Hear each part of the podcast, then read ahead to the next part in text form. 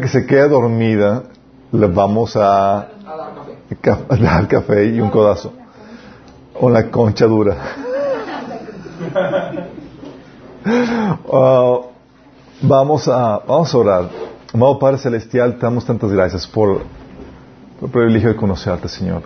Gracias porque te revelaste nuestras vidas, porque te, podemos conocerte, Señor, porque nos has limpiado y santificado para que podamos alabar en tu presencia. Y ahora, Señor, queremos pedirte que vengas y te manifiestes por medio de, la meditación de, tu palabra, Señor. Te rogamos que hables a través de mí, Señor, que cubras cualquier deficiencia, que abras nuestros corazones, que bendigas, Señor, y edifiques la vida de las personas que estamos aquí presentes, que están escuchando este, este mensaje, Señor, y también los que están a distancia, Señor, escuchando este mensaje también. Padre, te rogamos, Señor, que la palabra que siembra en su corazón produzca fruto, el fruto que tú has deseado para nuestras vidas, para que podamos crecer en la imagen y semejanza de Cristo nuestro Señor. Te lo pedimos en nombre de Jesús. Amén. Ok, chicos. Hemos estado hablando de ciertas características que como cristianos deberíamos de tener todos. Comenzamos al inicio del año hablando de que debemos ser personas de reflexión, ¿se acuerdan? Lo importante de ser personas reflexivas que meditan en en, las cosas que han hecho, en, las cosas que estamos haciendo, en nuestro futuro, en nuestro contexto, en nuestras motivaciones, en lo que Dios está queriendo, queriéndonos decir por medio de las circunstancias. Y vimos que eso es muy importante para también poder discernir las motivaciones, que eso es lo que determina el propósito por el cual estamos viviendo. ¿Qué es lo que te motiva? ¿Sí? Y se acuerdan, eso lo platicamos la vez pasada, cómo la motivación puede transformar la actividad, la acción, el servicio que estás haciendo de algo mundano a algo espiritual y a algo glorioso y trascendente por la eternidad. ¿Se acuerdan? Cuando lo hacemos eh, para la gloria de Dios, para su gloria, para, para Él. Entonces vimos eso en personas de propósito y hoy quiero que veamos el asunto de personas de valor. Hablamos de propósito, hablamos que Dios tiene un propósito para ti, tenemos que estar enfocados en ese propósito, aunque no lo conozcas, tú sabes que tienes un propósito y te debes encaminar a ese propósito, habíamos platicado. Y vimos las diferentes etapas en las cuales tú podrías estar pasando rumbo a ese propósito. Muchas personas mueren en el intento, nunca llegan a vivir el propósito por el cual fueron creadas. Pero dentro de este propósito, chicos, Dios, ese propósito, lo que Dios tiene diseñado para ti, para mí, es que seamos personas, cualquiera que sea tu propósito, que produzcan valor, que generen valor. ¿Sí? Y eso es lo que nos referimos con personas de valor. No estamos hablando de valentía, de personas así eh, valientes, arriesgadas. Eso también es importante. Pero aquí estamos hablando de personas que generan valor, personas que contribuyen con algún servicio, un producto o algo que beneficia a los demás. Interesantemente es que Dios te trajo y te diseñó con un propósito y ese propósito es para generar valor de alguna forma u otra. ¿Sí? Estamos hablando de personas que contribuyen al funcionamiento, fortalecimiento, desarrollo de alguna organización, de, de, algo más allá que ellos, eh, particularmente el cuerpo de Cristo. ¿Sí? Estamos hablando de, de, que seas útil, de que útil para qué? Para la sociedad, pero particularmente para el reino de Dios. A eso nos estamos refiriendo con personas de valor. ¿Sí? Y eso tiene que ver con qué, chicos. ¿Por qué hablamos esto? Porque Dios quiere que seas personas de valor. Porque Dios te salvó para buenas obras. Sí. No por buenas obras. No te salvó para porque tú hayas hecho buenas obras que te hayan hecho merecedor de, de la salvación. Dios te salvó para buenas obras. Y es aquí donde quiero que entiendas esto. Es muy importante. Dios es un inversionista. Y Él invirtió en ti, chicos. Sí. Dios invirtió en ti. Dice la Biblia, por ejemplo, en Mateo 25, del 14 al 15, dice, el reino de los cielos es también como un hombre que al emprender un viaje llamó a sus siervos y les encargó sus bienes. A uno les dio cinco mil monedas de oro, a otros dos mil y a otros solo mil. Cada uno según su capacidad, luego se fue de viaje. Si te das cuenta, aquí habla de una analogía de cómo funciona el reino de Dios y habla que el Señor, o sea, nuestro Señor, lo que hace es que llega con nosotros y enviarte a nosotros, nos da algo que podamos utilizar para producir más. Cuando estaba en la universidad, recuerdo, había un programa que se llamaba Inversión, eh, es una inversión semilla, era eh, a proyectos que hacían los estudiantes, les podían asignar, si, si eran aprobado el proyecto, una inversión de dinero para que pudieran echarlo a andar. Es lo que prácticamente estaba haciendo aquí. Eh, el Señor está diciendo, hey, son siervos, ok, les voy a invertir, les voy a apostar a sus dones, a sus talentos, para que puedan producir. Dios es el inversionista. Y eso lo reitera en Lucas 19, del 12 al 13. Dice, les dijo, un hombre de la nobleza se fue a un país lejano para ser coronado rey y luego regresar. Llamó a diez de sus siervos y entregó cada uno, a cada cual una buena cantidad de dinero. Les instruyó, hagan negocio con ese dinero hasta que yo vuelva. Fíjate cómo habla de, de, esta... En, la, en, la, el pasaje de Mateo 25 habla que Dios le dio diferente cantidad a cada, a cada siervo. En Lucas, en la parábola de las minas, habla que le dio la misma cantidad a todos. Está hablando de cosas diferentes. Hay unos, hay cosas que Dios ha invertido en ti que son iguales y comunes a todos nosotros. ¿Sí? Y hay cosas que te ha dado más a ti que a otros de acuerdo a tu capacidad. Pero el principio aquí es, Dios es un inversionista, ha apostado, ha dado, ha invertido en ti con la intención de que puedas producir fruto para Él. Es así como Dios opera. ¿Sí? Y la pregunta que muchos tienen es, bueno, ¿y qué fue lo que invirtió en ti? ¿Qué fue lo que invirtió en nosotros? ¿Qué, se les ocurre, chicos? La vida.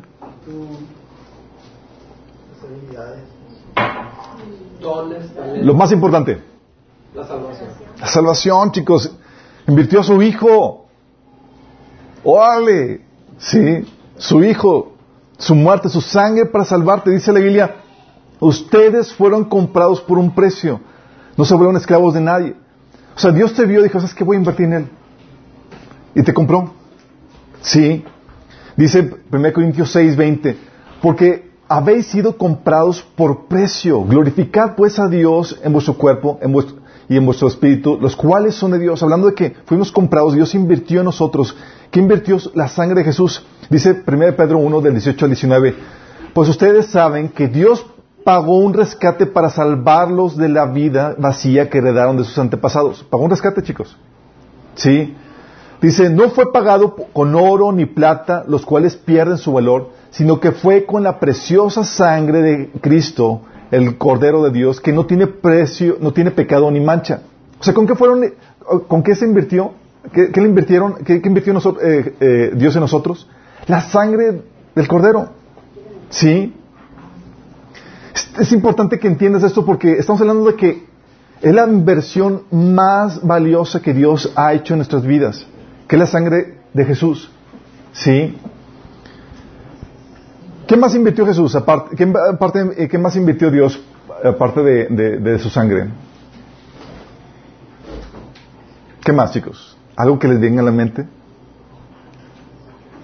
Igual, el Espíritu, bingo, por 10 puntos.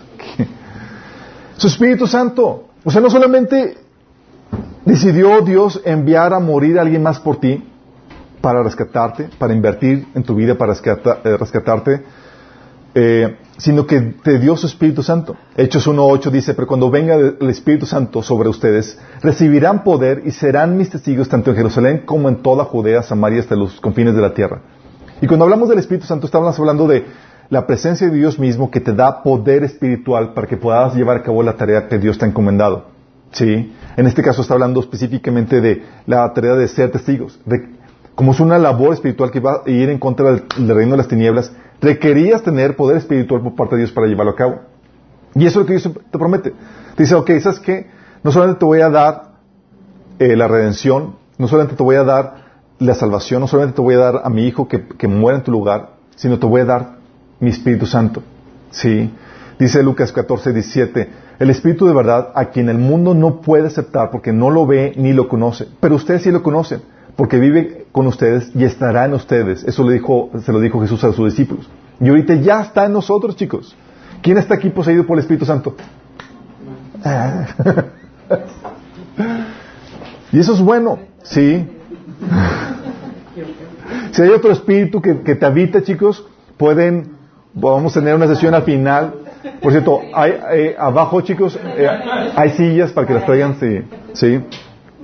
Dice la Biblia en Efesios 1.13, dice, en él también ustedes, cuando oyeron el mensaje de la verdad, el evangelio que les trajo salvación y lo creyeron, fueron marcados con el sello que es el Espíritu Santo prometido. O sea, al creer el evangelio, cuando eres salvo, eres marcado con el Espíritu Santo. Es decir, ya eres propiedad de Dios. Dios dio el adelanto que es el Espíritu Santo. Entonces, parte de lo que Dios invirtió en ti, ¿sí? Y Dios espera que produzcas algo con eso que Dios te ha dado, que es la, la redención, su Espíritu Santo y también su palabra, por ejemplo. ¿Sí? Muy importante su palabra. Dice, 2 Timoteo 3, del 15 al 17, desde la niñez se te han enseñado las sagradas escrituras, las cuales eh, te han dado la sabiduría para recibir la salvación que, que viene por confiar en Cristo Jesús. Toda escritura es inspirada por Dios y es útil para enseñarnos lo que es verdad y para hacernos ver lo que está mal en nuestra vida. Nos corrige cuando estamos equivocados y nos enseña a hacer lo correcto. Dios la usa para preparar y capacitar a su, a su pueblo para que hagan toda buena obra. Esta la palabra de Dios. Importantísima. En un mundo de engaño donde la, principal herramienta que tiene el enemigo en contra nuestra es la mentira. Si no, si no tuviéramos la palabra de Dios, no sabríamos cómo extinguir la mentira. Seríamos presa total del enemigo. Pero el Señor nos deja su palabra. Esa palabra que también nos guía en tiempos difíciles y que también contiene profecía, como dice 2 Pedro 1.19, dice, Dado esta experiencia, ahora confiamos aún más en el mensaje que proclamaron los profetas. Ustedes deben prestar mucha atención a lo que ellos escribieron porque sus palabras son como una lámpara que brilla en un lugar oscuro hasta que el día amanezca y Cristo, la estrella de la mañana, brille en el corazón de ustedes. Nos ofrece guía, nos ofrece instrucción. La palabra dijo que el Señor, dijo el Señor, voy a invertir en, estas personas, en estos, en, en estas criaturas. Ahí les va mi Hijo, ahí les va el Espíritu Santo. Ahí les va mi palabra. ¿Sí? Y esto, chicos, es como las minas. Todos tenemos la misma. ¿Sí? No es como la palabra de los talentos donde va, da, cosas diferentes. ¿Qué más Dios invirtió, ha dado eh, en tu vida para que puedas producir fruto para Él? Talentos. Talentos. Talentos, ahorita vamos a ver los talentos exactamente, es parte de ¿Sabes qué te ha dado el Señor? Te ha dado líderes. Personas que ven por ti, que trabajan para ti, para prepararte y capacitarte. Dice Efesios 4 del 11 al 12. Dice, Él mismo constituyó a unos apóstoles, a otros profetas, a otros evangelistas y a otros pastores y maestros, a fin de capacitar al pueblo de Dios para la obra del servicio, para edificar el cuerpo de Cristo. Dios no solamente te dio su Hijo, su Espíritu Santo, su palabra, sino líderes que están a tu servicio. ¡Wow! ¡Qué genial! Líderes que dan su vida para servirte, para prepararte, para instruirte, para encaminarte en ese propósito que Dios ha preparado para tu vida. Dice, fíjate la actitud de, de, Pedro. Muy diferente a la actitud de muchos apóstoles hoy en día, pero fíjate la actitud de Pedro. Dice, digo de Pablo, en 2 de Corintios 12, del 14 al 15. Dice, miren, que por tercera vez estoy listo para visitarlos y no les seré una carga, pues no me interesa lo que ustedes tienen, sino lo que ustedes son. Fíjate las palabras, ¿eh? para que puedan distinguir lo que es un verdadero apóstol. Después de todo, no son los hijos los que deben ahorrar para los padres, sino los padres para los hijos. Así que de buena gana gastaré todo lo que tengo y hasta yo mismo me desgastaré del todo por ustedes. ¿Por qué no te parte el corazón? dices, ay, se desvíe por mí y no me cobra. dices, ¿qué, interés tienes? Dios me dio para invertir en tu vida. Sí. Eso es simplemente un instrumento de Dios para edificar tu, vida. Y esto incluye líderes de la iglesia y a los que están todavía jóvenes, chicos, incluye tus papás. Dios te los dio para invertir, están invirtiendo en ti, te pagan la escuela, te pagan, te mantienen y demás, y no va a ser de grapa, chicos. ¿Sí? Es Dios invirtiendo a través de ellos en tu vida para que puedas producir fruto eventualmente, para que puedas ser persona de bien. Entonces, líderes son los que Dios puso ahí para que puedan servirte, para prepararte, encaminarte, para que seas personas bien. Lo que algunos decían, ahorita dijeron, que es vida aunque yo lo traduzco más como tiempo. Porque cada vez que pierdas tiempo, lo que estás perdiendo realmente es vida. Uh. Y pesa más así cuando dices, oye, pues, ¿cuánto tiempo me queda de vida? Digo, es, la verdad es tiempo. La vida eh, no es más que un lapso de tiempo que tenemos. Dice este, el Primera Crónica 19:15, una oración de David dice, estamos aquí solo un momento, visitantes y extranjeros en la tierra, al igual que nuestros antepasados. Nuestros días sobre la tierra son como una sombra pasajera, pasan pronto sin dejar rastro. ¿Sí das cuenta? Dices, hoy somos aquí una, dice la que nuestra vida es como una neblina. Filipenses 1 del 20 al 26 dice, mi arde, fíjate la, actitud de, Pablo a su, al corto tiempo de vida que, le quedaba. Sí, él estaba luchando entre, oye, pues parto o sigo viviendo aquí. Sí. Fíjate lo que dice Filipenses 1 del 20 al 26. Mi ardiente anhelo y esperanza es que nada seré avergonzado, sino que con toda libertad, ya sea que yo viva o muera, ahora como siempre, Cristo será exaltado en mi cuerpo. Porque para mí vivir es Cristo y el morir es ganancia. Ahora bien, si, seguir viviendo en este mundo representa para mí un trabajo fructífero, ¿qué escogeré? No lo sé. ¿Qué representaba para Pablo el, seguir viviendo? Chamba. Producir fruto para nuestro Dios. Dice, me siento presionado por dos posibilidades. Deseo partir y estar con Cristo, que es muchísimo mejor. Pero por el bien de ustedes es preferible que yo permanezca en este mundo. ¿Por qué razón quería alargar su tiempo de vida en este mundo? Por beneficio de ellos. Era, quiero producir fruto. Dice, convencido de esto, sé que permaneceré y continuaré con todos ustedes para contribuir a su jubiloso avance en la fe. Así cuando yo vuelva, su satisfacción en Cristo Jesús abundará por causa mía. ¡Qué fuerte!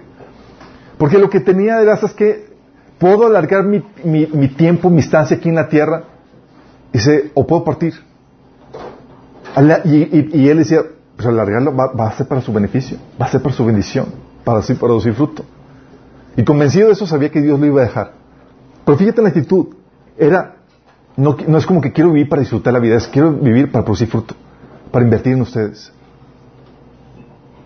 Qué tremendo, ¿no? Porque él estaba pensando en esa actitud de Dios invirtió en mí, ahora yo tengo que producir fruto para mi Señor. En eso se desvivía Pablo. Sí. Dios te dio tiempo, también te dio dominio. ¿A qué me refiero con dominio? Génesis 1.27, Dios te dio autoridad sobre esta tierra. Dice la Biblia en Génesis 1.27 28 que que los bendijo con esas palabras, sean fructíferos y multiplíquense, llenen la tierra y sometanla, dominen a los peces del mar y a las aves del cielo y a todos los reptiles que se arrastran por el suelo.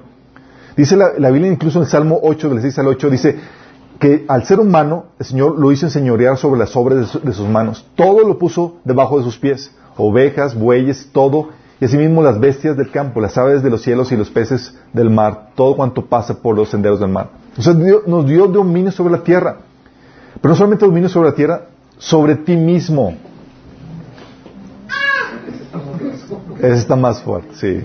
Sobre ti mismo, dice 2 Timoteo 1.7 que Dios no nos ha dado un espíritu de cobardía, sino de poder, amor y dominio propio. ¿Por qué? Porque para producir un servicio, para poder ser de utilidad, lo primero que es dominar antes de dominar los recursos que Dios te ha dado en la tierra, es dominarte a ti mismo. Sí, debes de controlarte. Entonces Dios te ha dado esa, esa capacidad de dominarte a ti mismo. También te ha dado dones, lo que decían algunos de ustedes, que son las habilidades. Y estos dones, chicos, sí varían de, persona en persona. Dice Romanos 12, del 6 al 8, Dios en su gracia nos ha dado dones diferentes para hacer bien determinadas cosas. Por lo tanto, si Dios te dio la capacidad de profetizar, habla con toda fe que Dios te ha dado. Si tu don es servir a otros, sírvelos bien. Si eres maestro, enseña bien. Si tu don consiste en animar a otros, anímalos. Si tu don es dar, hazlo con generosidad. Si Dios te ha dado la capacidad de liderar, toma la responsabilidad en serio. Y si tienes el don de mostrar bondad, hazlo a otros, hazlo con gusto. Hablando que Dios ha dado diferentes habilidades, sí. Y, por último, y no todos, ha dado recursos materiales, sí. Es parte de lo que Dios da, te da recursos materiales. Oye, no tengo dinero, pues tal vez Dios te ha dado hoy tu vestimenta, tu material de trabajo, lo que, lo que requieras.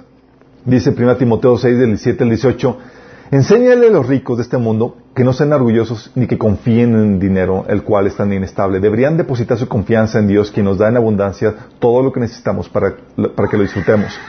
Diles que usen su dinero, fíjate, su recurso, su dinero para hacer el bien. Deberían ser ricos en buenas acciones, generosos con los que pasan la necesidad y estar dispuestos siempre a compartir con nosotros, con otros. ¿Por qué? Porque cuando examinas, ok, Señor, ¿qué me has dado? ¿Qué hayas invertido en mí que, yo tengo, que tengo que utilizar para producir? Puede ser que los recursos que yo te he dado sea parte de eso. Dice, Señor, no me hiciste, no me hiciste muy talentoso, pero me hiciste dinero. que dicen,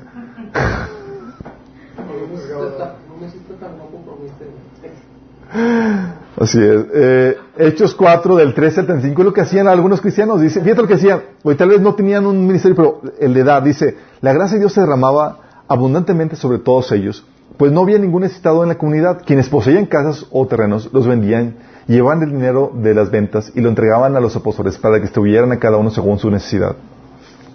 Qué heavy, ¿verdad?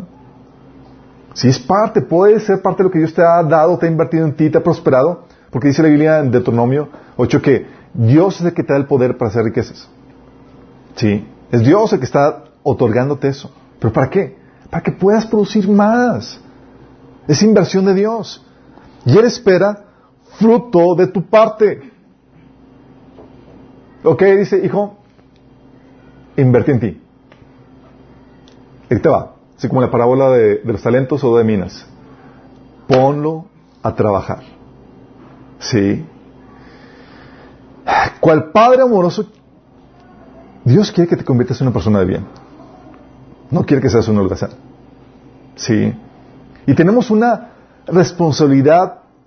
O sea, si, si, la, la si cualquier persona, cristiana o no cristiana, tiene la responsabilidad de ser una persona de bien, útil en la, la sociedad, nosotros son más. Tenemos una responsabilidad espiritual mucho más que cualquier persona del mundo, por lo que se nos ha dado porque se nos ha dado. Sí. Si dice, oye, la persona, hay personas del mundo que no conocen a Cristo, que son personas de bien, nosotros más. Sí.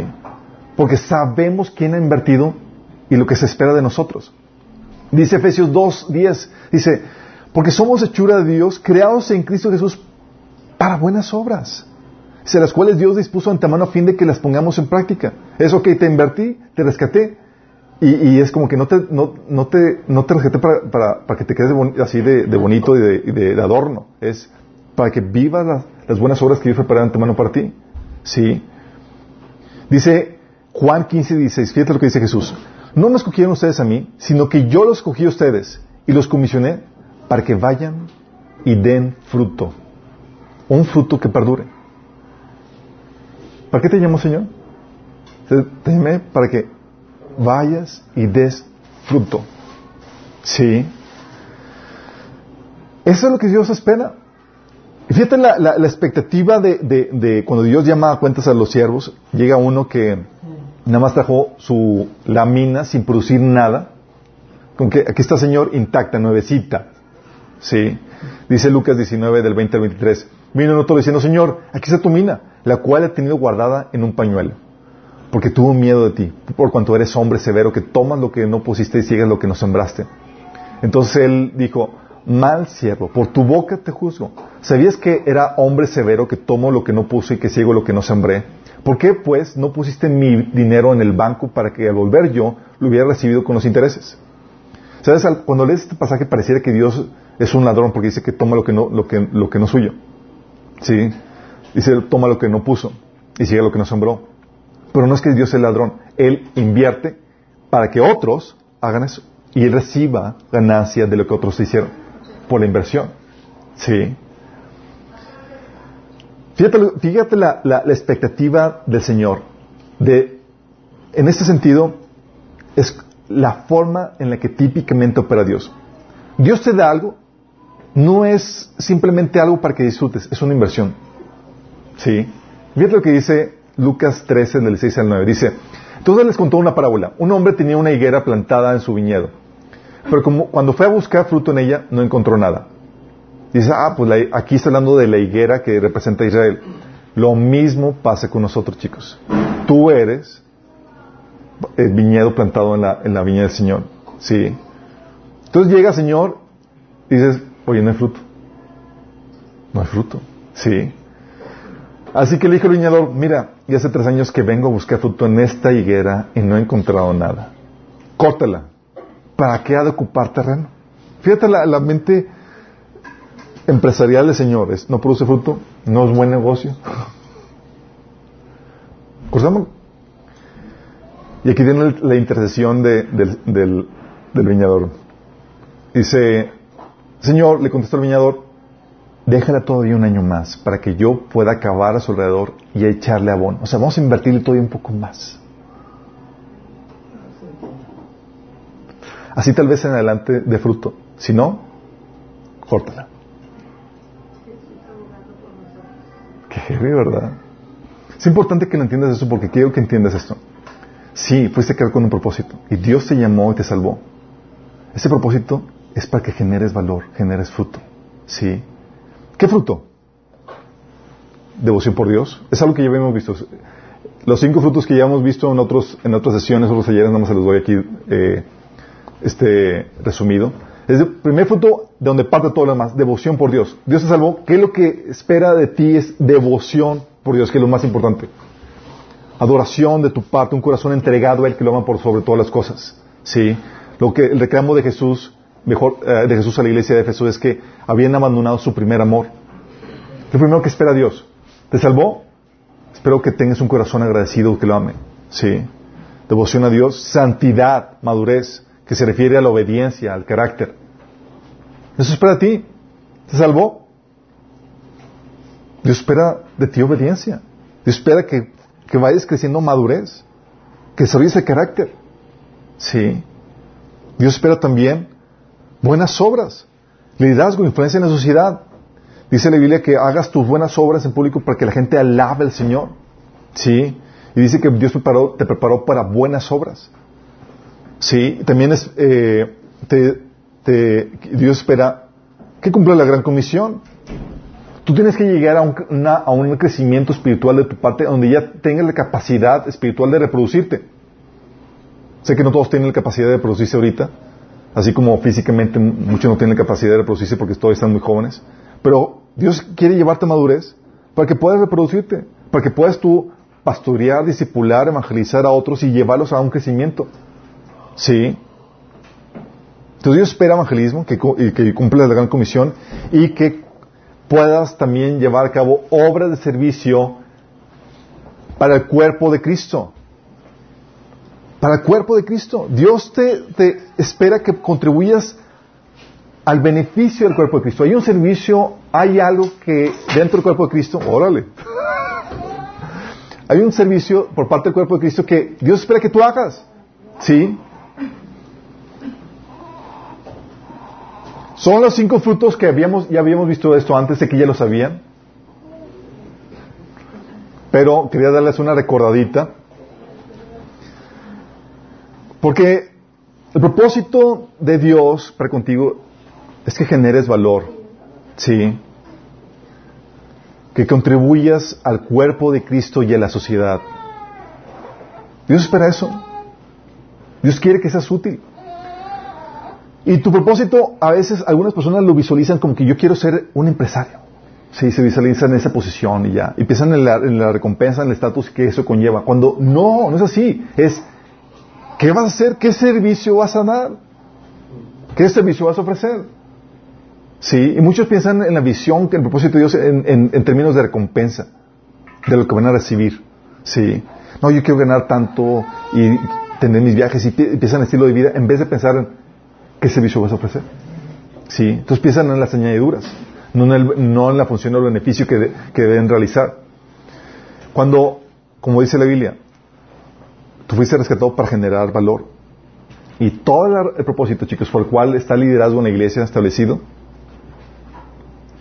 es para prepararte a ti para eso, para que puedas generar ese valor. Como ya habíamos leído en Efesios 4:12, dice que los líderes de la iglesia tienen la responsabilidad de preparar al pueblo de Dios para que lleven a cabo la obra de Dios y edifique la iglesia, es decir, el cuerpo de Cristo. O sea, tú tienes una aportación que el cuerpo de Cristo requiere.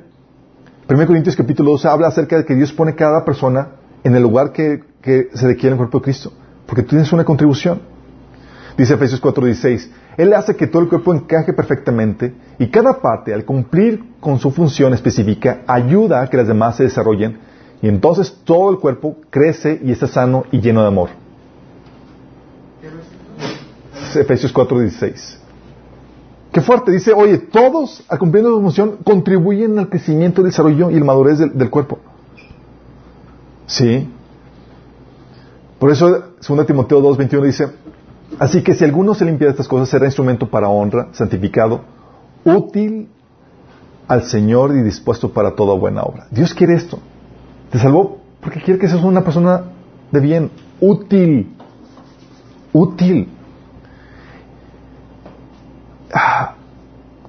Y es aquí donde quiero que entiendas la, la lógica de esto. Porque si no produces valor, ¿sabes qué significa? Que has olvidado tu redención. ¿Para qué fuiste salvo? Has olvidado que tú eres deudor. Dice que teníamos una deuda que era imposible pagar. Imposible.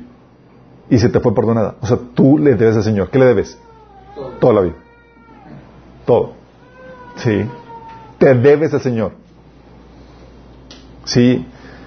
Y el fruto que, que- que producimos no es para conseguir algo, chicos. Eh, Quiero que entiendas esto. Sino viene, viene por consecuencia del sentimiento de deuda, de agradecimiento que sentimos por habernos salvado. Si no hay ese sentimiento de deuda, de agradecimiento, que quiere compensar o pagar, significa que, una de dos, olvidaste tu redención o realmente nunca fuiste redimido. Sí. Fíjate lo que dice 2 Pedro 1 del 8 al 9. Dice, cuanto más crezcan de esta manera, más productivos y útiles serán en el conocimiento de nuestro Señor Jesucristo. Pero los que no llegan a desarrollarse de esta forma son cortos de vista o ciegos y olvidan que fueron limpiados de sus pecados pasados. O sea, no tienen sentimiento de deuda, de gratitud. Sí. Se les ha olvidado para que fueron salvados. 2 Corintios 5 del 14 al 16, fíjate la actitud de Pablo. Dice, porque el amor de Cristo nos constriñe. ¿Sabes qué significa eso? Si te hace sentir así mal cuando no estás compensando su amor. Si te ha pasado que traicionas el amor de Dios, haces algo que no está correcto y te sientes así dicho. El amor de Dios te está sintiendo, o sea, porque sabes cuánto te ama Señor y le quedaste mal. Che. Sí.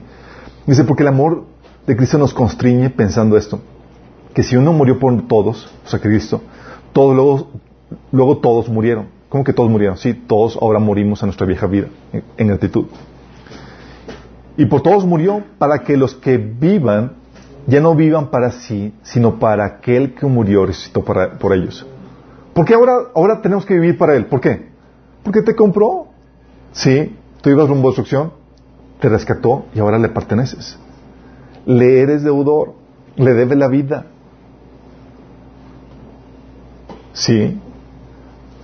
Por eso Romanos 14, 7 dice, ninguno de nosotros vive para sí mismo, ni tampoco muere para sí. Si vivimos, para el Señor vivimos. Y si morimos, para el Señor morimos. Porque ya no te perteneces. Fuiste comprado. Tienes una deuda y ahora es que debes de vivir para Él.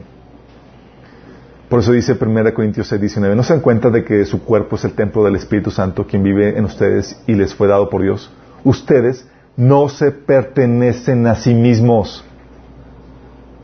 O sea, ya no puedes vivir la vida como tú quieres. Ah. Entonces el Señor no me, salvó para que yo viviera la vida que yo quiera, la vida que yo siempre soñé. No. Ahora te rescató para que vivas para Él, en sus diseños, en sus planes, en sus propósitos. Si no haces eso, si no produces valor, se te puede cuestionar la salvación, fíjate. Vóytelas, sí. Por eso dice, ahí donde dice que, eh, eh, en 2 Pedro 1, donde dice que, que quien no llega a desarrollarse de esta forma son cortos de vida, de vista o ciegos y olvidan que fueron limpiados de sus pecados pasados. Dice en el, si- en el siguiente versículo, versículo 10, dice, así que, amados hermanos, esfuércense por comprobar si realmente forman parte de los que Dios ha llamado y elegido. ¡Oh! Su mecha. ¿Cómo que esfuércense por comprobar? Sí, porque el- si no hay esa gratitud que pues, se produce, se traduce en obras de servicio, de generar valor, o sea, o, no fuiste salvo, o, o sí, o realmente no fuiste eh, eh, elegido para salvación en ese sentido, como dice aquí. ¿Qué hace? Cuando tú te esmeras en agradar al Señor por ese sentimiento de deuda, tú muestras que realmente recibiste esa salvación. Juan 15, 8, fíjate lo que dice Jesús. Cuando producen mucho fruto, demuestran que son mis, que son mis verdaderos discípulos. ¿Cuándo? Cuando producen mucho fruto. Oye, soy discípulo de Cristo y no produces fruto. Yo soy, yo soy discípulo de Cristo, show me the fruit. Sí. Ya vimos los, los, cinco frutos que Dios espera de tu parte. Sí. Se van dado conforme vas creciendo en Él. Juan 15, 5 dice, los que permanecen en mí y, en, y yo en ellos producirán mucho fruto porque separados de mí no pueden hacer nada. O sea, si tú permaneces en Dios, si estás realmente arraigado en Jesús, si estás en la salvación, de forma natural vas a producir fruto porque estás arraigado a Él. ¿Qué pasa si te separas de Él? ¿Vas a producir fruto para el Señor? Entonces, si estás conectado a Él de forma natural, porque ya fuiste redimido, estás reconectado otra vez a Dios, vas a producir fruto. Es una señal de que eres verdadero discípulo y que hay una genuina conversión. Dice Juan 15, de, eh, versículo 4 dice, dice, así que como ninguna rama puede dar fruto por sí misma, sino que tiene que permanecer en la vid, así tampoco ustedes pueden dar fruto si no permanecen en mí. Oye, no puedo dar fruto para Dios. Pues, o no estás en Él. Sí, no estás conectado a Él. Ya lo hemos platicado anteriormente. ¿Se acuerdan qué pasa cuando te separas de Dios? Empieza otra vez la carne a florecer, ¿verdad? El proceso de descomposición a todo lo que da. ¿Sí les pasa? Es donde necesitamos reconectarnos con la fuente. Sí. Dice, el que no permanece en mí es desechado y se seca, como las ramas que se recogen, se arrojan al fuego y se queman. Qué Juan 15, del 1 al 2 dice, yo soy la vid verdadera y mi padre es el labrador. Él corta de mí toda rama que no produce fruto, pues todas las ramas que sí dan fruto, y todas las ramas que sí dan fruto para que den aún más. Fíjate como el mismo principio de la, de la higuera.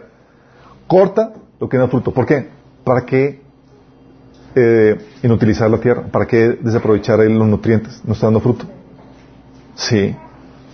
Por eso, en Hebreos 6, del 7 al 8 dice, cuando la tierra se empapa de la lluvia y cae y produce una buena cosecha para el agricultor, recibe la bendición de Dios. En cambio, el campo que produce espinos y cardos no sirve para nada. El agricultor no tardará en maldecirlo y quemarlo. Está hablando, ¿qué, es la lluvia representada en la, Biblia? ¿Alguien recuerda? La palabra. La palabra que se manda como, la lluvia. Hace la, la Biblia esa analogía. Oye, recibe la palabra y no está produciendo fruto en tu vida más que cardos y espinos. ¿Sabes qué? Necesitas realmente un proceso de conversión. Sí. Porque sin esa conversión, sin esa, salvación, no puedes dar fruto para Dios. ¿Y sabes lo que Dios va a estar haciendo? Oye, tal vez el fruto que estás dando no es perfecto, pero Dios va a trabajar para que te conviertas en esa persona de valor para la cual tú has sido llamado. Y hay diferentes procesos o fases en las cuales nos encontramos. Pero es la meta, que te conviertas en una persona de sumo valor, que seas útil y listo para toda buena obra. Donde te pongan, sirves. Porque estás listo, estás capacitado. Es una amenaza para el enemigo. Si hemos platicado con algunos, oye, voy a hacer tal viaje. Y por resulta que el viaje no tenías otra cosa, pero el Señor te utilizó para ministrar, desatar y bla, bla, bla. ¿Por qué? Porque estás listo. Donde quiera que te pongan, hay chamba, porque estás listo. Sí. Dice entonces, Dios va a trabajar en ti para que te conviertas en esa persona de valor. ¿Cómo? Con lo que ha invertido en ti. Ya vimos el sacrificio de su Hijo, el Espíritu, su palabra, el liderazgo que ha puesto a tu servicio, tiempo que tienes de vida, dones, recursos materiales, pero también impulsándote, animándote a, que tú aumentes tu valor. Dice la Biblia en Filipenses 2.13 que Dios es quien produce en ustedes tanto el querer como el hacer para que se cumpla su buena voluntad. Va a poner en ti ese deseo para seguir avanzando. ¿Sí? Porque tú puedes, con lo que Dios ha invertido, tú puedes multiplicar lo que Dios te ha dado. ¿Se acuerdan a los, a los siervos? Señor, me hice tanto, lo multipliqué. ¿Sí? Y, hay gente que, aumenta lo que Dios le ha dado con aumentando el conocimiento. Oye, me diste tiempo, me diste habilidad, y eso lo, lo, lo invertí adquiriendo más conocimiento, sí, experiencia, añadiendo virtud, Sí, los frutos del Espíritu, desarrollando perseverancia, tomando decisiones firmes, sometiéndome, desarrollando santidad. Es lo que menciona 2 de Pedro 1 del 5 al 7, ¿se acuerdan? Que dice, en vista de todo esto, esfuércense al máximo para responder las promesas de Dios, complementando su fe con una abundante expresión de excelencia moral, la excelencia moral o virtud con conocimiento, conocimiento con, con control propio, al control propio con perseverancia, la perseverancia con sumisión de Dios, la sumisión de Dios con afecto fraternal y el afecto fraternal con el amor por todos. Esos son elementos, chicos, que hacen es que, que añades valor a, lo que, a tu persona. Oye, ya Dios invirtió en mí. Bueno, tú te puedes llegar a ser aún más valioso, más útil para el Señor. ¿Sí? No es como que, ah, pues bueno, este solamente en algunos casos porque no se ha preparado por completo. No, ya le añadiste el conocimiento, ya le añadiste virtud. Y esa es la intención. Si Dios va a estar trabajando, impulsándote para, animándote para que aumentes tu valor, porque se puede aumentar. Algo que le, que, que, le platicaba a mi hijita, a Sami, le decía, oye, hijita, Dios te está dando habilidades. Por ejemplo, ya te aprendiste la habilidad de leer. Ok, ¿qué hacer con eso? Para aumentar tu utilidad. Dice, ahora, ya sabes leer, invierte esa, esa capacidad en leer la Biblia y vas a tener conocimiento, lo cual te va, a, te va a añadir valor para que pueda ser más útil. Sí. Fíjate a una niña de, de 8 años, ya entendiendo de que puede aumentar su valor al multiplicar o invertir lo que ella, lo que ella tiene. Lo mismo pasa con todos, chicos. Sí, no solamente es para niños. Y esto es muy importante que entiendas porque Dios estar trabajando a ti para que aumentes el valor y añades estas características porque el valor no es solamente cuestión de talento o capacidad, chicos. Y eso es lo que mucha gente confunde, que piensa que, ah, pues yo tengo talento, ya, ya, eh, tengo alguna capacidad, no es suficiente. Una persona de valor no solo tiene el talento, sino que tiene lo que se requiere para que la gente dependa de ella, pueda confiar en ella. O sea, su, su, su ética de trabajo es tal que los hace sumamente exitosos a donde quiera que van porque eh, son, ¿cómo se dice? Reliable en, español. Son confiables. Sí. ¿Te ha tocado personas de talento, con mucho talento, pero no son confiables? ¿Te sirven? Oye, tiene talento, pero tiene virtud. No le añadió virtud. Dios le dio ese talento, esa capacidad, pero no le dio virtud, no le dio virtud, no le dio integridad. O sea, tiene talento, pero si lo pongo aquí me roba. ¿La pones? Es muy talentosa. ¿Sí? Tiene, o tiene mal carácter, que es quejumbroso, es pendenciero, es orgulloso, o no es perdonador, o es chismoso, o es ladrón. O sea, no hay virtud. Y tú puedes tener talento, puedes tener capacidad, y si no hay esa virtud, no sirves. Y hay gente muy capaz, muy talentosa, pero no le ha puesto virtud. Por eso, no pueden ser confiables. O si las meten al equipo, causan división y problemáticas porque no le han puesto virtud a su carácter, no le han puesto el fruto del Espíritu Santo. Sí. O le ponen talento, pero no tienen perseverancia. Sí. Oye, tal vez no es quejoso, no es ladrón, pero ¿sabes qué? Sirven hoy y mañana se desaparecen. ¿Te les ha tocado? Si lo invitas y, oh, y, y de repente no, pues siempre no. No pueden permanecer comprometidos con algo porque claudican, te aventan la chamba. ¿Hoy talento? Sí, pero no hay perseverancia. O simplemente ah, hay unos que aventan la chamba nada más porque sí, porque cambian de opinión de buenas a primeras, no se comprometen. O no resisten las pruebas o tribulaciones porque luego luego saltan. Sí. ¿Tú contratarías a alguien que no sabe si va a permanecer en la chamba por un tiempo razonable? Es bien complejo. Tiene el talento, tiene, se ve buen perfil, pero ¿sabes qué? Se ve inestable, no tiene perseverancia. ¿Es útil? No, no es útil. Por eso Dios tiene que forjar la virtud, tiene que forjar la perseverancia. ¿O te ha tocado personas con talento y sin dominio propio? Es decir, sin buenos hábitos. Se levanta tarde, llega tarde, se va temprano, procrastina, sí, no eficientiza los tiempos, no se organiza. ¿Sí les ha tocado? Oye, talento, ¿sabes qué? Pero le falta dominio propio. O sea, no, tengo que estar detrás de él porque si no, no trabaja. No se domina no, tiene, no, no se autodomina. Persona útil así. No es un dolor de cabeza. Sí. O persona que tiene talento pero no tiene amor por el prójimo. ¿Les ha pasado? O sea, no les interesa más que lo suyo propio y les vale el resto. ¿Sí? Si no son sus cosas, no te las cuida, no les interesa hacer ganar a la organización, sino solo obtener ventajas para ella misma. ¿Sí les ha pasado? Una persona de valor, sin embargo, puede tener poco talento, pero su ética de trabajo lo hace sobresalir por encima de las personas talentosas y con malos hábitos. Recuerdo tenía una amiga que me decía, ella estaba estudiando en Harvard, me decía, es que Alberto, o sea, yo no tengo talento. Hay aquí gente que estudia aquí en Harvard que son dotados, genios, así por naturaleza. Dice, mi única habilidad es que soy muy laborioso y muy dedicada.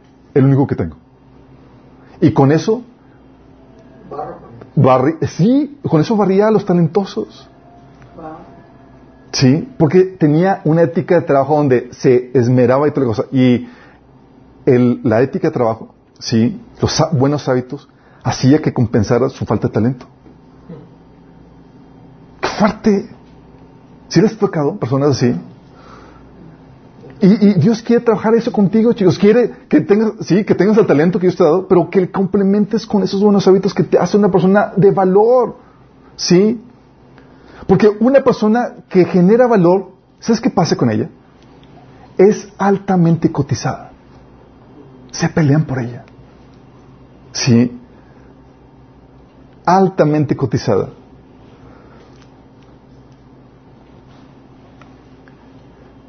¿Se acuerdan de la mujer virtuosa? ¿Con qué comienza el pasaje de la mujer virtuosa? ¿Quién la hallará? ¿Quién la hallará? ¿Por qué? Porque esta mujer era un prodigio. O sea, tú la tenías y te hacía rico. Proverbios 31 del 10 al 31. Fíjate lo que, fíjate, la mujer virtuosa. Fíjate lo que dice. Comienza con esta incógnita, hablando, esta incógnita, esta pregunta con la que comienza, te habla de, de lo escaso que es. Pero déjame decirte, este trabajo, este perfil que Dios quiere, que te lo pone, es lo que Dios quiere forjar en la mujer. ¿Sí? Vamos a ver el perfil del hombre. ¿Sí? El perfil dice, ¿quién podrá eh, encontrar una esposa virtuosa y capaz? Es más preciosa que los rubíes. Su marido puede confiar en ella. Hablando del aspecto de que una persona confiable, ¿qué tan difícil? Sí. Su marido puede confiar en ella y ella le enriquecerá en gran manera la vida. O sea, genera valor, chicos. Es útil. Dice,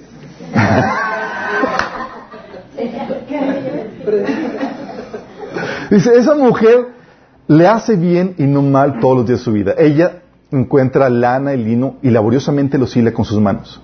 Se sabe, sí, tiene capacidad. Es como un barco mercante que trae su alimento de lejos. Se levanta de madrugada y prepara el desayuno para su familia y planifica las labores de sus criadas. O sea, diligente, sendosa y organizada. Dice, va a inspeccionar un campo y lo compra, con sus ganancias planta un viñedo. Pues aumenta lo que tiene. Sí. Ella es capaz, ella es fuerte y llena de energía y muy trabajadora. Está segura de que sus negocios tengan ganancias, su lámpara está encendida hasta altas horas de la noche. Tiene sus manos ocupadas en el hilado, con sus dedos tuerce el hilo, tiende la mano al pobre y abre sus brazos al necesitado. Cuando llega el invierno teme por su familia, porque todos tienen ropas abrigadas. Ella hace sus propias colchas. Se viste con túnicas de lino de alta calidad y vestiduras de color púrpura. Su esposo es bien conocido en las puertas de la ciudad donde se sienta junto con los otros líderes del pueblo. Ya aclaramos lo que significa eso. No es un monigote que está ahí. Está haciendo trabajos de gobierno. Sí, ya habíamos platicado eso. Sí, no, no era un vago. Sí, ocupaba posición de eh, funciones de gobierno. Sí, dice.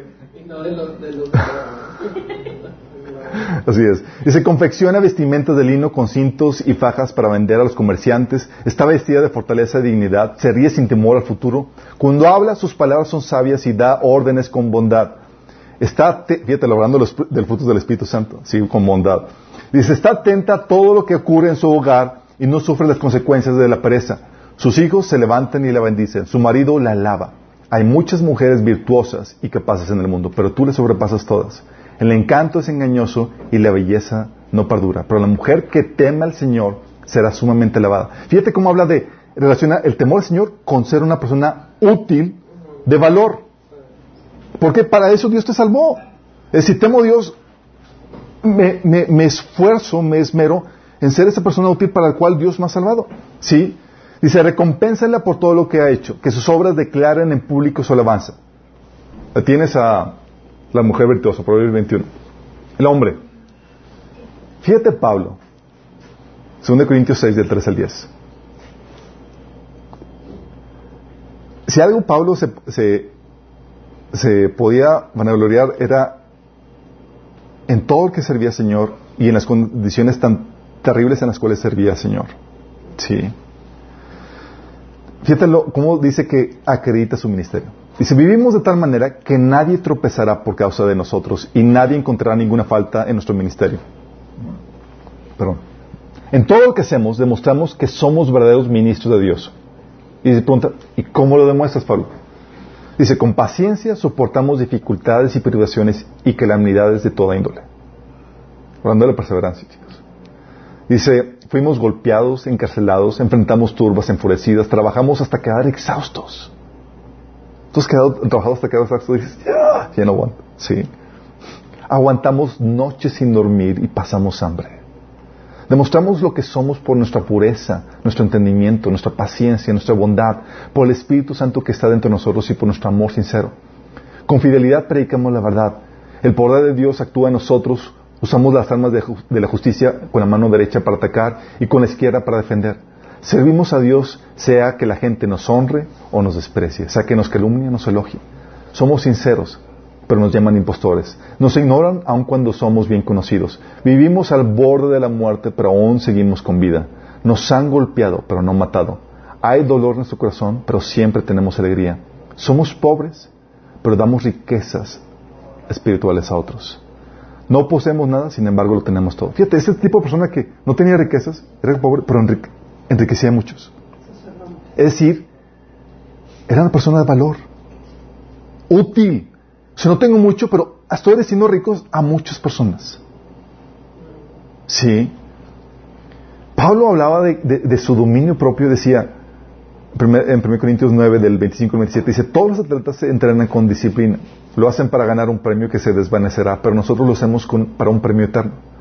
Por eso yo corro cada paso con propósito. No solo doy golpes al aire, disciplino mi cuerpo como lo hace un atleta. Lo entreno para que haga lo que debe de hacer. ¿Si ves la dimensión de Pablo? Sí. ¿Sabes qué? Todo eso para convertirme en una persona de valor. Alcanzar todo, la meta del supremo llamamiento para el cual Dios lo había llamado. Dios se manifiesta, chicos. La gente de valor, la gente que sabe generar valor, la gente se los pelea. Se los pelea. No tiene que buscar trabajo. Sí. La gente se los pelea. Los quieren, son confiables, responsables, disciplinados, íntegros, competentes, diligentes, tienen todas las cualidades que los hacen valiosos sumamente a donde quiera que estén. Sí. Y es lo que Dios quiere trabajar con nosotros, quiere que, que te conviertas en esa persona altamente cotizada. Quiere que te conviertas en esa persona de valor. Sí. Como dice la Biblia en 2 Timoteo 2, 21, útil para el Señor, listo para toda buena obra. Donde quiera que estés. Sí. Esta es la voluntad de Dios, que te conviertes en una persona valiosa. ¿Y sabes qué viene por consecuencia, chicos? Ups.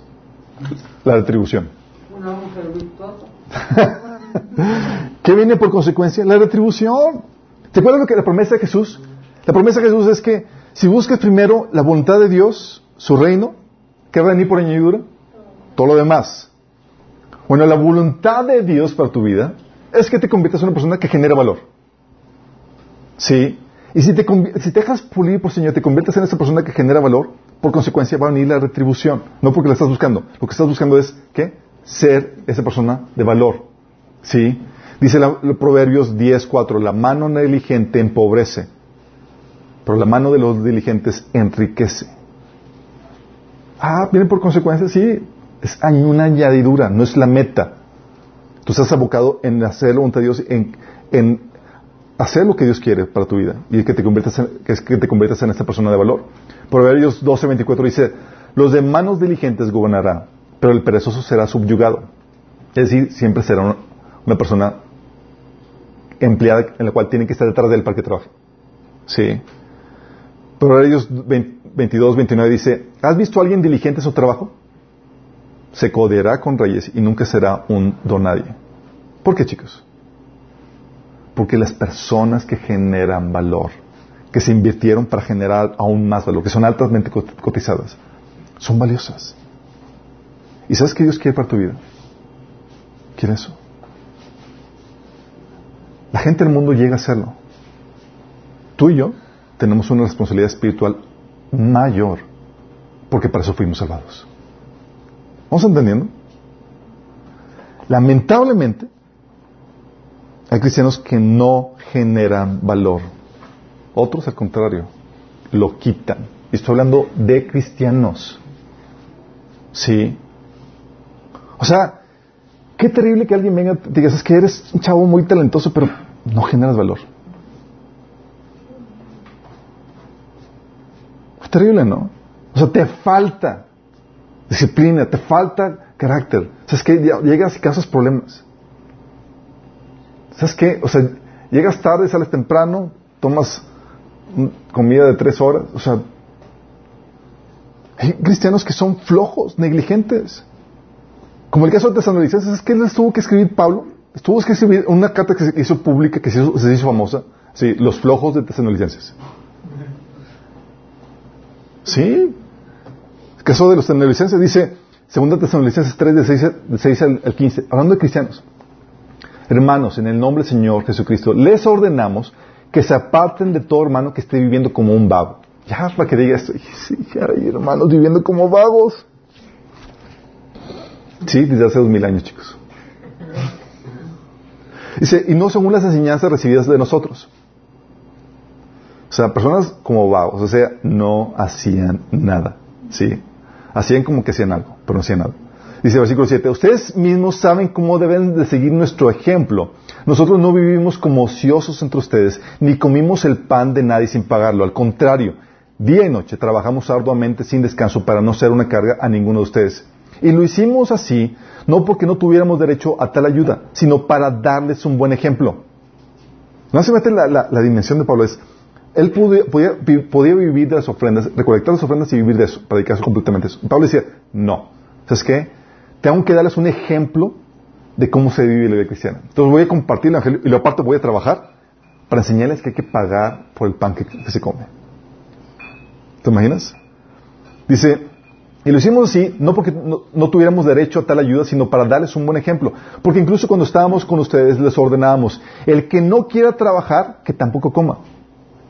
No hemos, nos hemos enterado de que entre ustedes hay algunos que andan de vagos sin trabajar a nada y que solo se meten en lo que no les importa. A tales personas les ordenamos y exhortamos en el, en el Señor Jesucristo que tranquilamente se pongan a trabajar para ganarse la vida. Ustedes, hermanos, no se cansen de hacer el bien. Si alguno no obedece las instrucciones que les damos en esta carta, denúncienlo públicamente y no se relacionen con él para que se avergüence. Sin embargo, no lo tengan por enemigo, sino amuéstenlo como hermano. O sea, llega al punto de que, o sea, tenganlo ubicado y señálenlo para que se avergüence, chicos.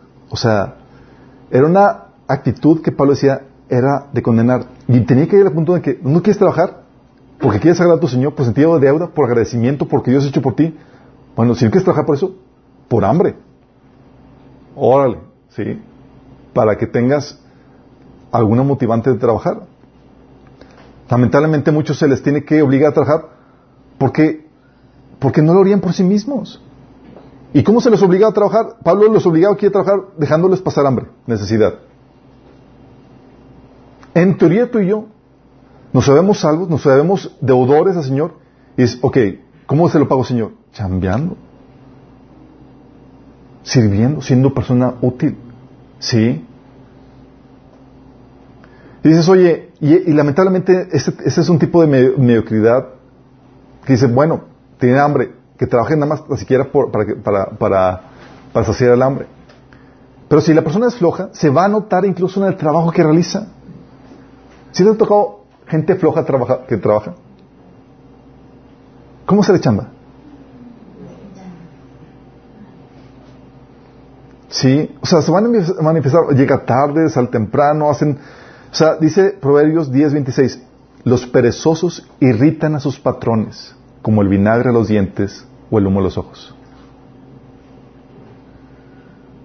O sea, contratas a una persona floja, se te va a irritar. En teoría, tú y yo como cristianos jamás debemos encajar en este, en este patrón. Sí.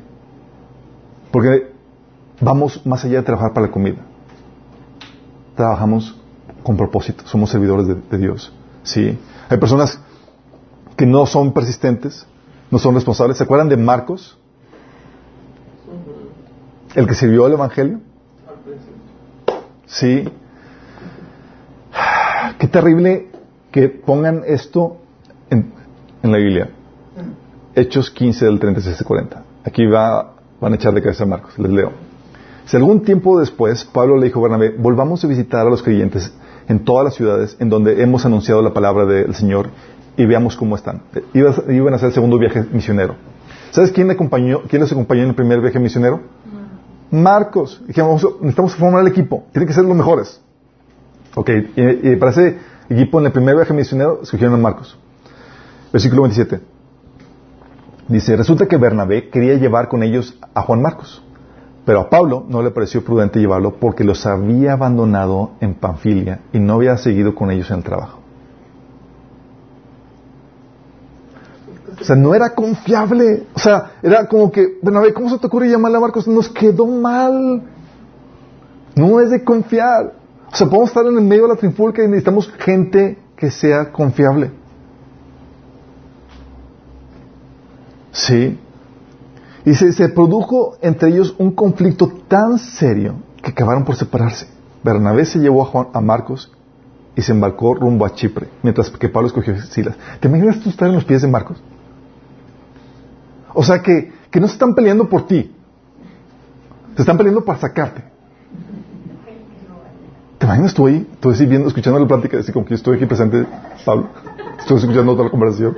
Imagínate. ¿Qué haces? Sí. O sea, tú eres, tú eres de las personas que invitaría, que, que, a quien Pablo invitaría. Ay, eso me echa de las dimensiones. Pero gracias a Dios por los Sí. Dice Proverbios 25, 19, confiar en alguien inestable en tiempos de angustia es como masticar un diente roto, con un diente roto o caminar con un pie cojo. O sea, una persona de valor así es, es una carga, es un molesto. Sí. Proverbios 25, 19. Proverbios 26 dice, son muchos los que proclaman lealtad. Sí, yo voy a servir y toda la cosa. Dice, pero ¿quién puede hallar a alguien digno de confianza? ¿Sabes cuánta gente ha venido con nosotros? No, sí, quiero hacer esto, voy a hacer... De repente, ¿qué pasa? No, pues siempre no. Desapareció. Así. Gracias a Dios, Bernabé trabajó con él, sí, y Dios trabajó en Marcos, y Marcos aprendió. Al tal punto que se redime en 2 Timoteo 4:11 cuando Pablo escribe, solo Lucas está conmigo. Le escribe a Timoteo, dice, toma a Marcos y tráele conmigo porque me es útil para el ministerio. Dice, wow, Marcos aprendió. Ahora ya es útil, desarrolló las cualidades que se requiere para ser una persona de valor. Porque podía tener talento, pero si no tenía forjado eso, no le era útil. Y Dios está trabajando con nosotros, chicos. Hay cosas que nos faltan. ¿Sí? Cosas, oye, ¿por qué no me incluyen? ¿O por qué Dios no me utiliza? Chavo. ¿Sí? Hay personas que tienen talento, pero por sus actitudes causan más daño que bien. ¿Te acuerdas el caso de Diótrefes? No sé cuándo es Diótrefes, Diótrefes, ¿no?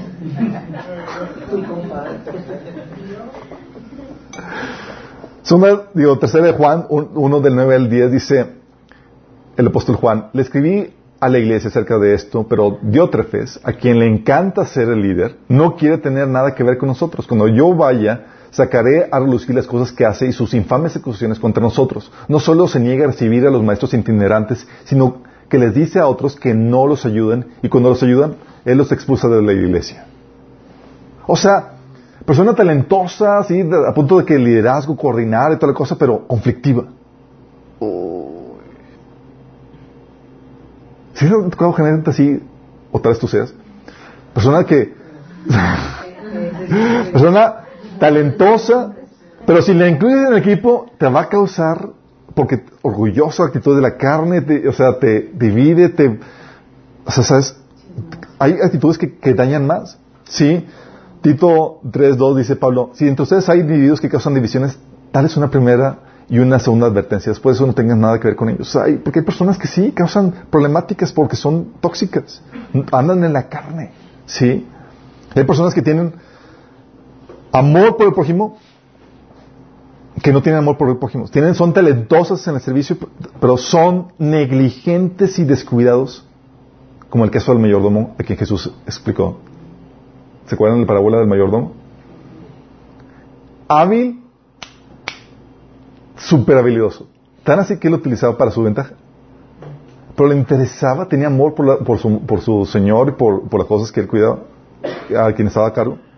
Dice Lucas 16 del 1 al 2. Jesús contó otra parábola a sus discípulos. Un hombre rico tenía un administrador a quien acusaron de derrochar su, a quien acusaron de derrochar sus bienes.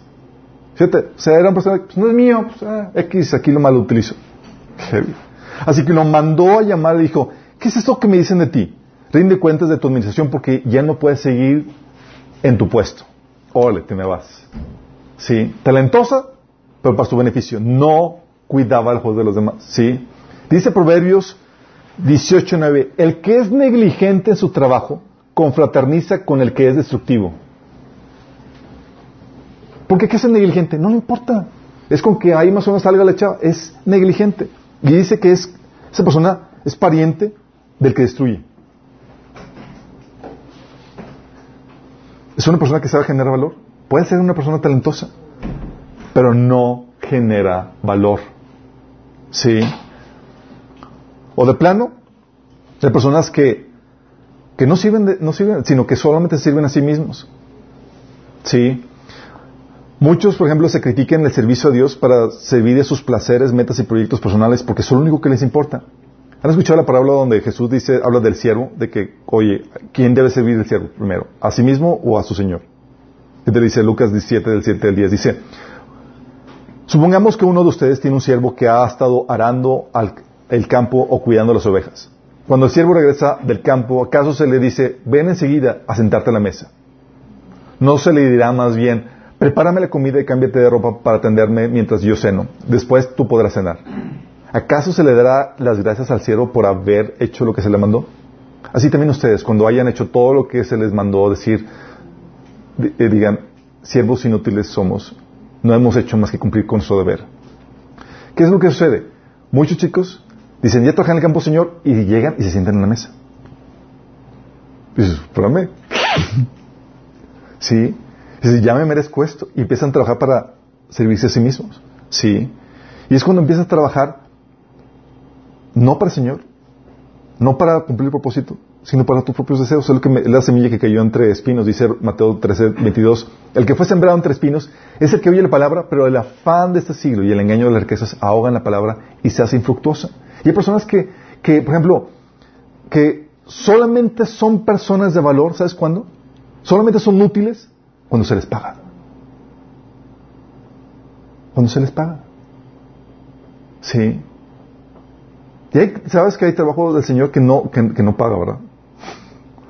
Sí. Pero dices, oye, son acá super profesionales más porque ¿a quién crees que están sirviendo? ¿A Dios? ¿O a las riquezas? Cuando, lo, cuando eres solamente profesional u útil, cuando estás recibiendo dinero, es una señal clara de que está haciendo, de que al Señor que está sirviendo no es a Dios. Sí sino el dinero.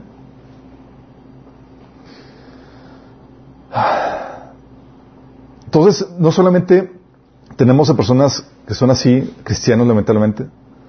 Hay personas que no son, no solo no son personas de valor, sino que no hacen nada para añadir valor a sus vidas, no hacen nada para remediar la situación. Oye, no, soy un inútil y no hago nada para remediarlo, pues estamos ya. Es mal peor. O sea, no saben hacer las cosas y no les interesa aprender. Oye, ¿en qué sirvo? Pues es que no sabes hacer nada, mi estimado. Aprende. Y no más nada. Sí. Y si saben hacer las cosas, pues, pues no son confiables, no son íntegros, no son, o son negligentes en su trabajo, no tienen los hábitos, o no hacen nada para remediarlo. Y lamentablemente, ¿sabes, chicos?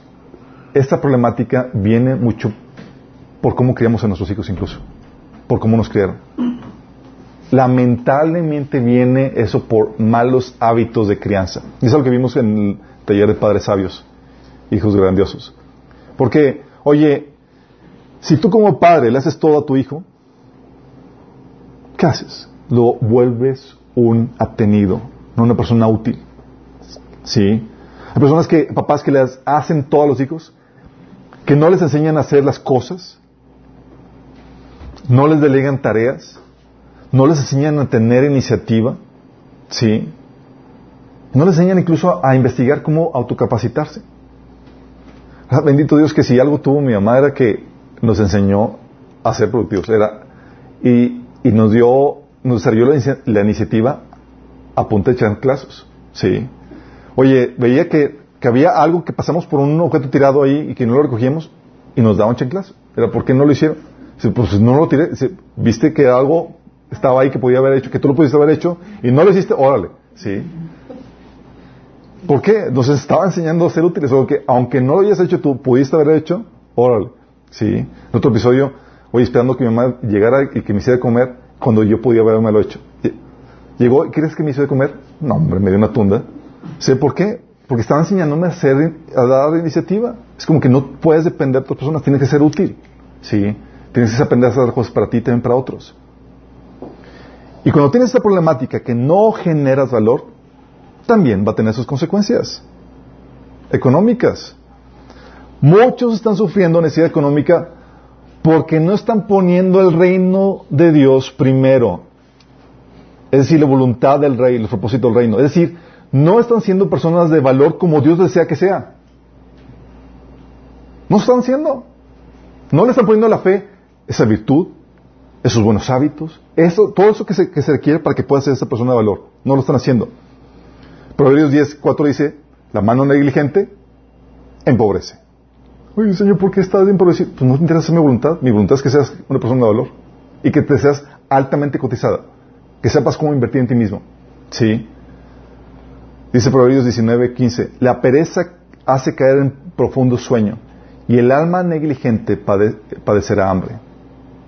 Qué fuerte que, podamos, caer en esto. Mira, a tal punto al tal punto era la situación, que esto lo puedes ver en el Nuevo Testamento cuando Pablo da instrucción para que no se incluya en la lista de viudas a quienes se les ayudaba, a las viudas que no fueron útiles.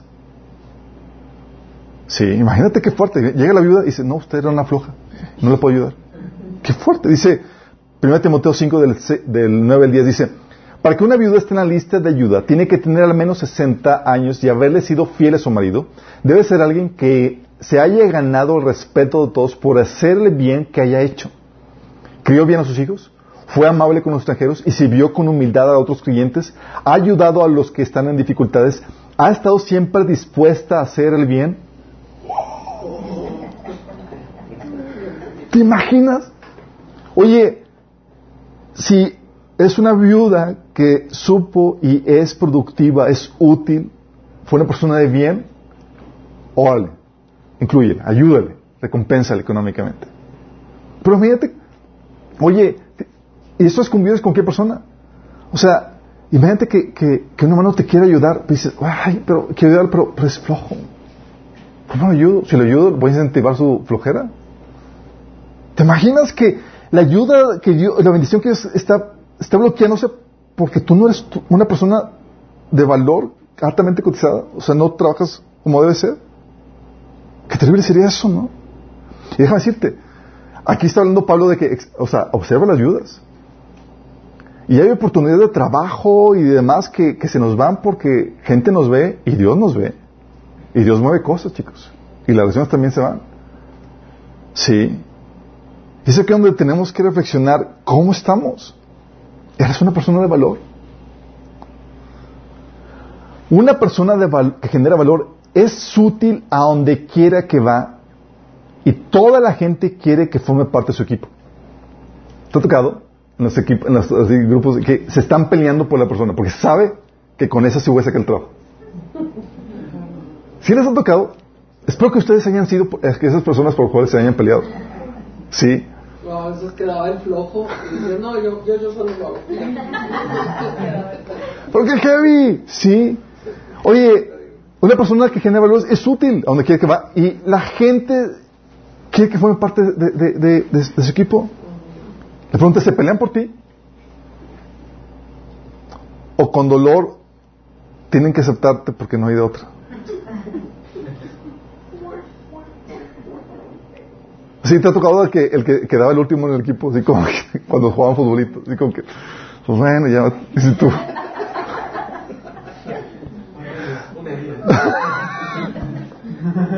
¿Sí? ¿Por qué, chicos? Porque, oye, no has aprendido a ser personas de valor. Ah, y no porque no Dios te haya hecho así. Dios ya invirtió. Dios quiere que te conviertas, que sepas cómo invertir en ti mismo y que desarrolles esos atributos que te hacen una persona altamente cotizable. Sí.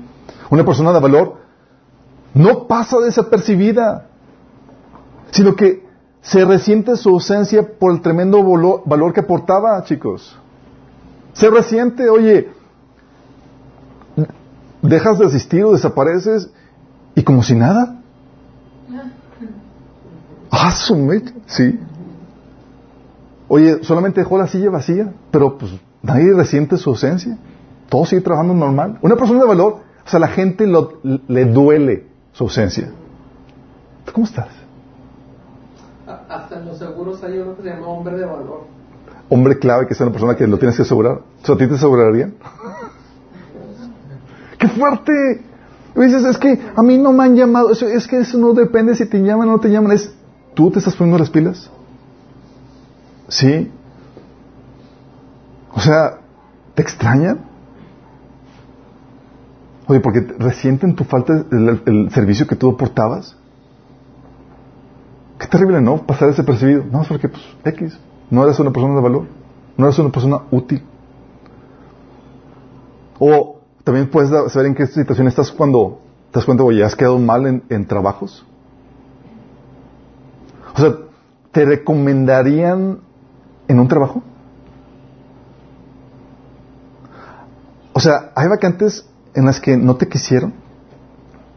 Y sé que hay situaciones donde somos muy polites, así como el de, es que no soy yo, eres tú. Digo, no, no eres tú, soy yo, sí.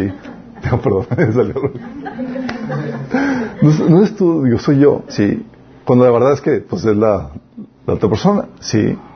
Pero ¿cómo estamos en eso? O sea, la verdad, cuando alguien está, alguien de valores, te, te, te jalo, sí. Aunque sea por unas semanas, pero sé que me vas a ayudar porque sé el tremendo valor que generas, sí. O los casados. Imagínate que supieras que te que faltan unos días para morir. Sí. Y sabes que una vez muerto, digo, muerto se puede casar tu cónyuge.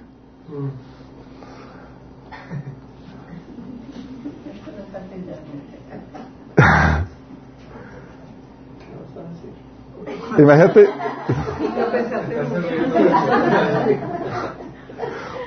Te recomendaría tu esposo tu esposa, la siguiente cónyuge, no se casen con él, no se casen con ella. Sí. ¿Sabes que Muchos casados, en cuestión de trabajo, de ser útiles o productivos, viven como solteros. Para vergüenza de ellos. Sí. Hay mujeres trabajando porque nomás su esposo es un falconazo que no sabe cómo mantener o prosperar el trabajo en el que está. Yo tenía un abuelo que gracias a Dios, Dios lo, redimió, lo, redimió en los últimos años de su vida, gracias a que mi primo le compartió. Pero era un flojonazo. Él no aportaba nada en su vida. en su, económicamente en su familia. Y mi abuela era la que tenía que trabajar. Entonces mi abuela vivía como si fuera una mamá soltera, teniendo esposa. ¡Qué terrible! ¿Sabía cómo ser persona de valor? No, cero. ¿Sí? O, también hay esposos haciendo todo en su casa porque sus esposas son unas flojonazas. Ellas, ellos barren, plan, se planchan, limpian los baños, hacen de comer porque nomás la esposa no hace nada. ¡Qué terrible! Sí. Y sabemos que hay, hay casos donde no se da un abasto por exceso de trabajo y otros por, pero a otros son por falta de, organización porque no han desarrollado buenos hábitos. No tienen las cualidades que les permite generar el valor que se requiere. ¿Sí? Oye, o tú como joven, si pidiera una carta de recomendación de tu papá o tu mamá, honesta, ¿te la darían? ¿Te la darían? ¿Qué diría esa carta? Hay papás que darían la carta nada más puntarle que se vaya de la casa.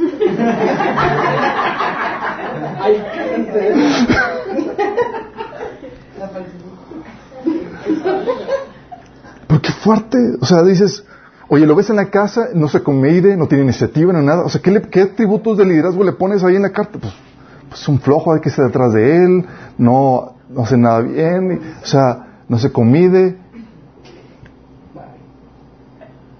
¿Cómo sería? Porque cuando aprendes ese valor, comienzas desde la casa, chavos. Porque es, eres tú. ¿Sí? ¿O cómo estás? ¿Estás capacitándote? ¿Estás añadiendo valor a tu persona? Por eso me alegra verlos a ustedes aquí, porque están añadiendo valor al momento de, ser capacitados, pero una parte es recibir la información y otra parte es ponerla en práctica. Sí. Pero el hecho de que están aquí ya es una ventaja enorme. Sí porque se están añadiendo, se están enriqueciendo y eso les permite ser más cotizables. Sí, obviamente si lo ponen en práctica, generan más valor. Pero ¿cómo estamos? Dios quiere que su iglesia, sus hijos, sean personas tan altamente cotizadas, chicos, sumamente útiles. Porque fuimos salvados para eso, chicos. Sea, dices, ¿fui salvo para qué? Y dices, mm, ya sabes, para generar valor. Tu propósito tiene que ver con generar valor. Sí. Y tienes que tener no solamente el talento, el talento por sí mismo no va a funcionar. Todos los atributos que el Señor quiere trabajar en tu vida. Y si lo desarrollas, las añadiduras van a venir por consecuencia. Vas a tener peleando, es que pues no encuentro trabajo. la gente va a pelear por ti. Sí. Dios quiere eso para tu vida. ¿Cómo andamos? Póytelas. ¿Cómo andamos? Es un reto, ¿verdad?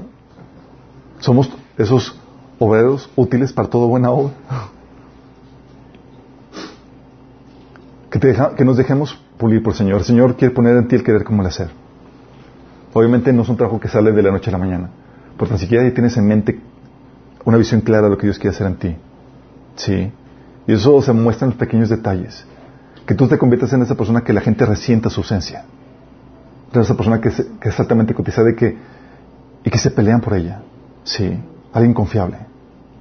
En esa mujer virtuosa. En ese hombre tipo Pablo que en buenas, en malas sabe cómo esforzarse. ¿Sí?